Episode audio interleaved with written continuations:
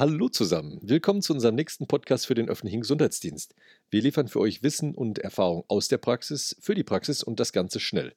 Heute sprechen wir mit Privatdozent Dr. Med und Diplom-Kaufmann Alexander Mischnik. Er ist Facharzt für Innere Medizin, Mikrobiologie und Infektiologie und seit Anfang April diesen Jahres Leiter des Gesundheitsamtes Lübeck.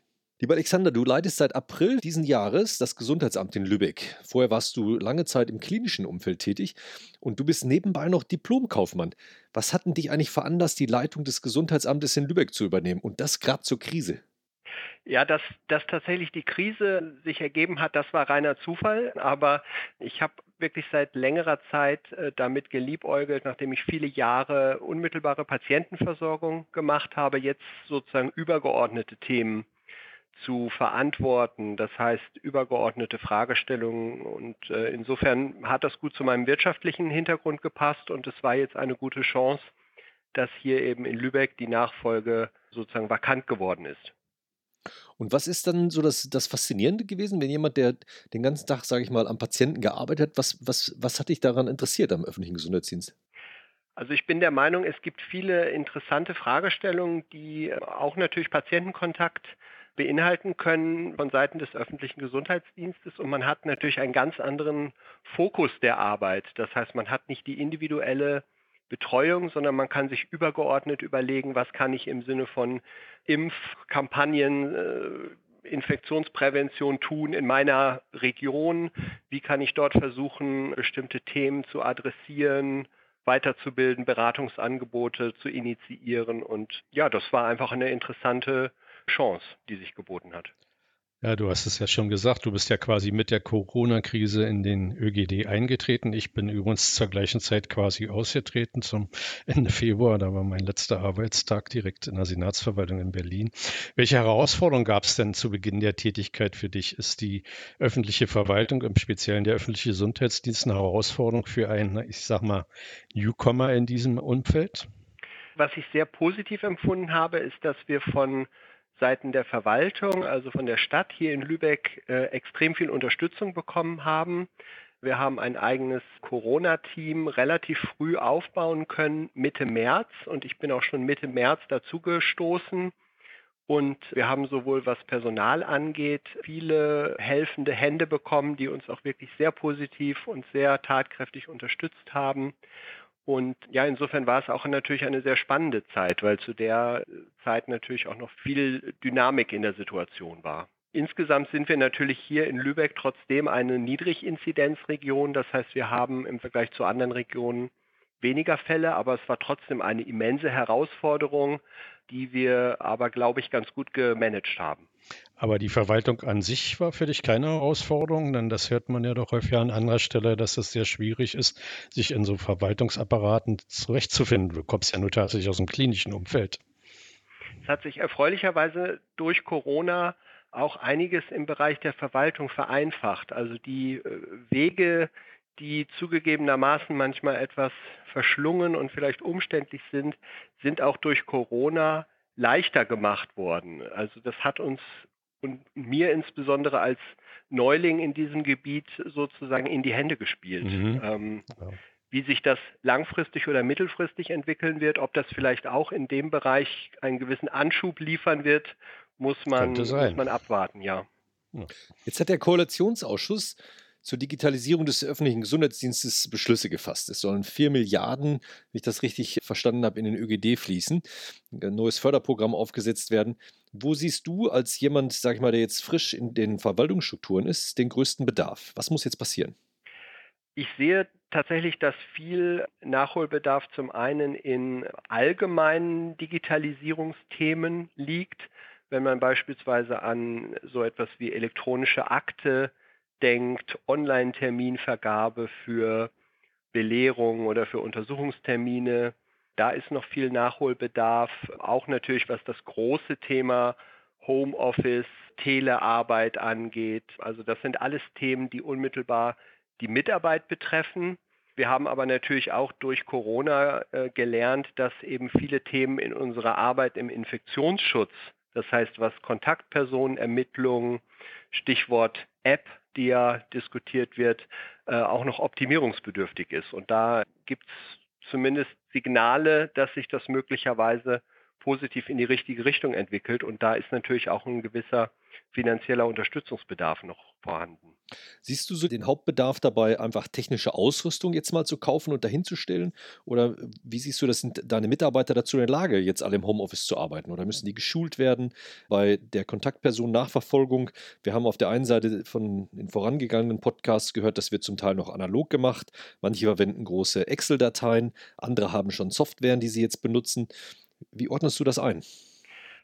Ich sehe es als größte Herausforderung an, die verschiedenen Bereiche sinnvoll zu vernetzen. Und da ist natürlich das reine Anschaffen der Geräte äh, die eine Seite, aber natürlich müssen auch die verschiedenen Bereiche sinnvoll äh, zusammenarbeiten. Und man hat jetzt am Beispiel von Corona gesehen, dass eben, wenn man sich den Infektionsschutz anschaut, die Wege vom Labor, das heißt vom Befund in die Datenerfassung, die ja derzeit über Surfnet läuft, an das RKI, an die Landesmeldestellen, an die Kontaktpersonenermittlungen, alles zum Teil händisch noch eingegeben werden muss. Und das wäre sozusagen mein Wunsch, dass wir daraus lernen, diesen Weg zu vernetzen, also dort einfach auch die Schnittstellen herzustellen, dass eben viel vereinfacht wird. Aber natürlich muss auch angesichts der Altersstruktur wenn wir jetzt mehr tatsächlich Homearbeit, äh, Homeoffice oder Telearbeit machen, auch noch nachgeschult werden, was das tatsächlich im praktischen Alltag bedeutet. Also wie man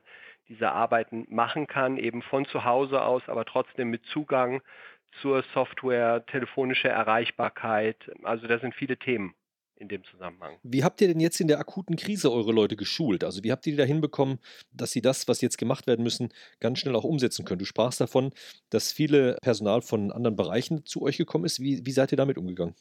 Wir haben in der Anfangszeit sehr viel junges Personal, das waren Beamten, Anwärter, die in der Ausbildung oder im Studium sind, dazu bekommen können. Die waren schon vielleicht auch ein bisschen durch ihr Alter sehr offen und, und sehr auch wissbegierig und äh, wir haben im Prinzip regelmäßige Schulungstermine gemacht. Als diese Mitarbeitende äh, weggefallen sind und dann andere gekommen sind, haben wir sozusagen nochmal neu geschult und, und haben insofern natürlich immer weiter profitieren können und immer selbst auch lernen können, was kann besser laufen, wie können Informationen, neue Gesetze weitergegeben werden. Wir haben da jetzt mittlerweile eigentlich ein ganz gut durchgeklügeltes System der Informationsweitergabe geschaffen. Es wird ja jetzt im Bereich der Software über unterschiedlichste Anwendungen gesprochen und es werden auch die unterschiedlichsten Anwendungen äh, jetzt schon entwickelt, sind teilweise auch schon im Einsatz, Kontakt, Nachverfolgung, Tracing-App und vieles andere mehr. Was würdest du denn konkret jetzt für, für Lübeck als Notwendigkeit sehen, dass im Rahmen der Digitalisierung es umgesetzt wird? Also bei den Apps ist es ja tatsächlich so, dass man sich natürlich gut überlegen muss, wo werden die Informationen weitergegeben? Also wer bekommt die Informationen? Ist das jetzt eine Hotline, wie ja diskutiert wird, oder geht es sozusagen direkt an die Gesundheitsämter? Da sind meiner Meinung nach tatsächlich noch viele Fragen offen. Neben dem großen Thema des Datenschutzes und überhaupt der Sinnhaftigkeit möglicherweise in einer Region wie bei uns, wo wir eben nicht vierstellige Fallzahlen haben. Aber dennoch haben wir gesehen, dass es eben nicht mit einer ganz normalen ähm, Excel-Liste geht und, und was Datenbanksoftware angeht, ist natürlich wahrscheinlich jedes Gesundheitsamt noch nicht richtig aufgestellt. Also insofern gibt es da verschiedene Bereiche, wo einfach mehr getan werden muss. Mhm. Wie seid ihr jetzt im Moment am Arbeiten? Habt ihr schon wieder einen Regelbetrieb oder seid ihr noch im Krisenmodus? Wie funktioniert euer Amt jetzt gerade? Wir haben in den letzten zwei bis drei Wochen unseren Corona-Bereich sukzessive reduziert, was die Personalstärke angeht und haben jetzt seit dieser Woche tatsächlich also quasi seit heute wieder einen gewissen Regelbetrieb, einen eingeschränkten Regelbetrieb begonnen. Das heißt, wir fangen auch wieder mit anderen Bereichen an, selbst Schuleingangsuntersuchungen, amtsärztliche Untersuchungen und so weiter. Wir sind aber eigentlich jederzeit bereit, wenn jetzt doch vielleicht wieder mehr Corona-Aktivität, gerade bei uns in Schleswig-Holstein, durch Tourismus auftreten sollte, dann eben auch wieder entsprechend personell hochzufahren in dem Bereich. Das ist spannend. Bereitet ihr euch darauf vor, dass die Touristen jetzt Corona in die Low-Incidence-Regionen tragen? Also ist das etwas, wo ihr euch konkret darauf vorbereitet oder was erwartest du generell so in den nächsten Monaten? Manche sprechen von einer zweiten Welle. Auf was bereitet ihr euch vor? Es gibt tatsächlich auf, auf Landesebene bei uns durchaus Diskussionen, ob man nicht den Tourismus näher beleuchten sollte, auch in Form von vielleicht Pilotprojekten oder eher ja, wissenschaftlichen Fragestellungen. Da sehe ich tatsächlich ein gewisses, eine gewisse Herausforderung, aber ähm, halte die doch für äh, leistbar, sage ich jetzt mal so. Also, dass wir jetzt durch Tourismus ein zweites Ischgl oder ähnliches bekommen, das halte ich für weniger wahrscheinlich. Aber dennoch trägt natürlich diese gesamte Reiseaktivität, die jetzt vielleicht in diesem Sommer uns hier in Schleswig-Holstein mehr betreffen wird als in anderen ähm, Jahren, weil eben mehr innerhalb von Deutschland gereist wird, mehr, also hat eine größere Auswirkung auf unsere weitere Entwicklung als vielleicht an anderen Orten. Ich rechne eigentlich damit, dass wir spätestens im Herbst wieder ansteigende Fallzahlen oder deutlicher ansteigende Fallzahlen haben. In welchem Ausmaße, das ist natürlich sehr schwierig jetzt äh, äh, vorherzusagen. Tja, also ein wenig beneide ich dich ja, denn Lübeck ist wirklich eine schöne Stadt und Travemünde ist auch sehr schön. Also kann dich nur beglückwünschen, dass du jetzt da oben arbeitest. Herzlichen Dank für das Interview. Hat Spaß gemacht. Vielen Dank. Und noch einen schönen Arbeitstag. Ja, danke schön, ebenso. Also danke. Dank Tschüss nach Lübeck. Tschüss. Tschüss. Tschüss.